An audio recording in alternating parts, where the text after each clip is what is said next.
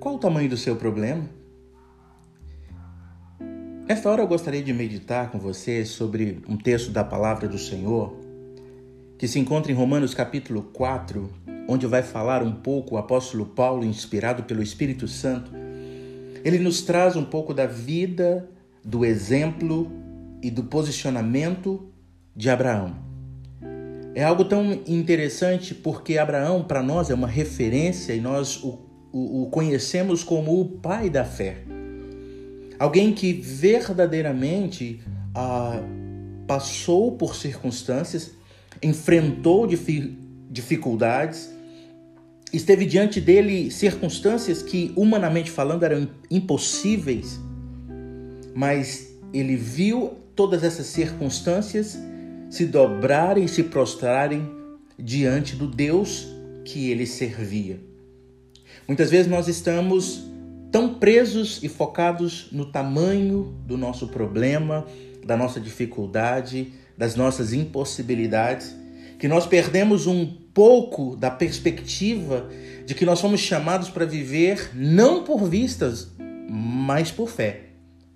E entrando dentro desse texto de Romanos 4, o posicionamento claro de Abraão diante de umas circunstâncias diante de uma circunstância, melhor dizendo, que parecia que roubaria dele aquilo que ele tanto queria, tanto esperava e que foi prometido.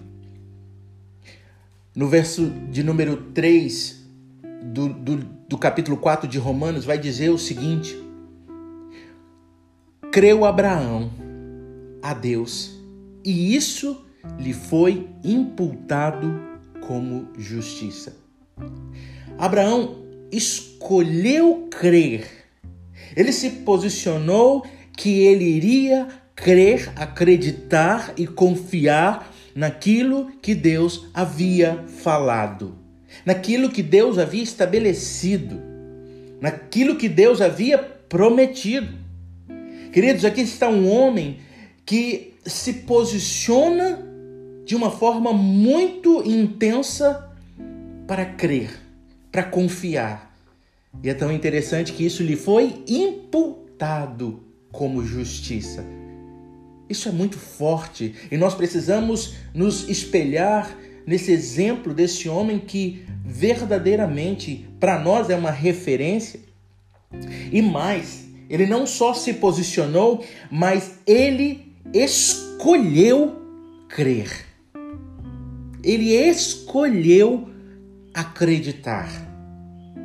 Havia uma promessa de Deus para Abraão. Se nós voltarmos lá em Gênesis, nós vamos ver quando Deus chama Abraão e faz a ele uma promessa de que ele seria pai de muitas nações.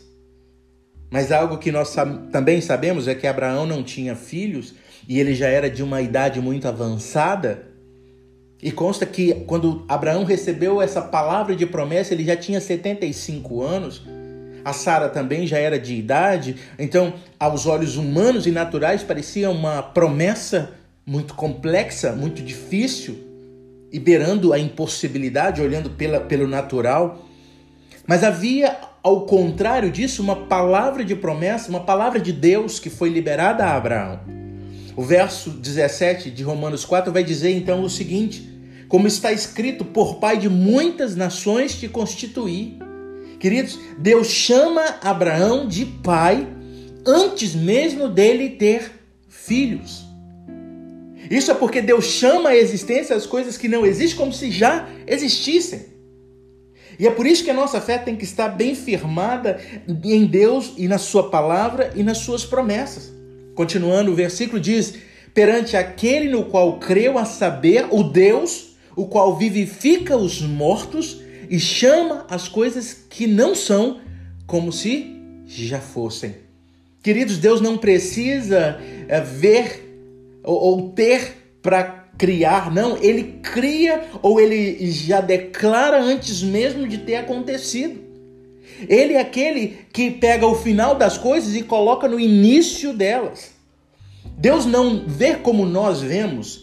Eu gosto de dizer que quando nós olhamos um caroço de uma fruta, por exemplo, uma laranja, o que nós vemos é um caroço. Mas na verdade, o que Deus vê é um pé de laranja dando laranja, porque ele pegou um pé de laranja dando laranja e colocou dentro de um carocinho. É só plantarmos, regarmos e esperarmos que nós vamos ver a manifestação daquilo que Deus já viu pronto. E é essa fé, é essa confiança que Abraão depositou em Deus. Porque ele sabia que Deus é poderoso. Continuando, ele toma uma decisão então mais firme agora. O verso 18 ele vai dizer: O qual em esperança creu contra a esperança, tanto que ele se tornou pai de muitas nações, conforme lhe fora dito, assim será a tua descendência. Queridos, aqui é algo tão forte que existem duas esperanças. Né? O texto traz duas esperanças: a esperança natural, que é aquela esperança que nós temos é, baseado nas circunstâncias. Por exemplo, você a, planta uma semente, você fica na esperança de que ela vai brotar, que ela vai crescer, que ela vai dar fruto. Essa é a esperança natural quando nós olhamos pelas circunstâncias. Mas existe também uma esperança espiritual, que aí é a nossa fé. É uma esperança que não está condicionada àquilo que nós conseguimos ver a, mensurar ou entender, porque é uma, uma esperança que está conectada diretamente com Deus. Então, contra a esperança natural, porque Abraão não poderia, humanamente falando, ter filhos. Mas ele escolheu crer, porque agora ele acessa essa esperança espiritual. Ele não ficou preso àquilo que era visível, aquilo que era natural. Por isso que o, o, verso 19 vai dizer: E não enfraquecendo na fé, não atentou para o seu próprio corpo já amortecido, pois era já de quase 100 anos, e nem tampouco para o amortecimento do ventre de Sara. Ele não cedeu, ele não enfraqueceu na fé, ele não permitiu que as circunstâncias determinassem o que ele iria crer ou não.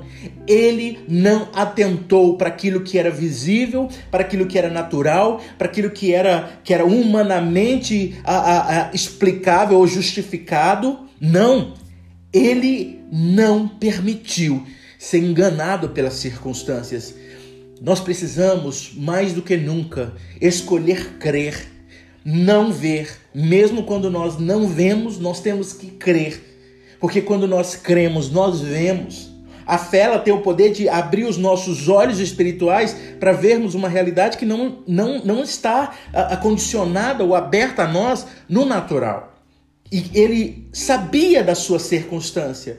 Abraão sabia do seu corpo com quase 100 anos. Agora ele já estava a, a, a, já ganhando né, o seu filho. Sara já estava grávida. E esse texto já está mostrando o final dessa história de um período de, de espera né? Onde ele recebe a promessa aos 75 anos, agora ele já está com 99 anos e o bebê já está para nascer e, e, mesmo com toda essa circunstância ele não abriu mão de crer em Deus. Ei, não abra mão de crer na promessa de Deus. Creia contra a esperança. Talvez o médico disse não tem jeito, talvez a sua situação diz é impossível.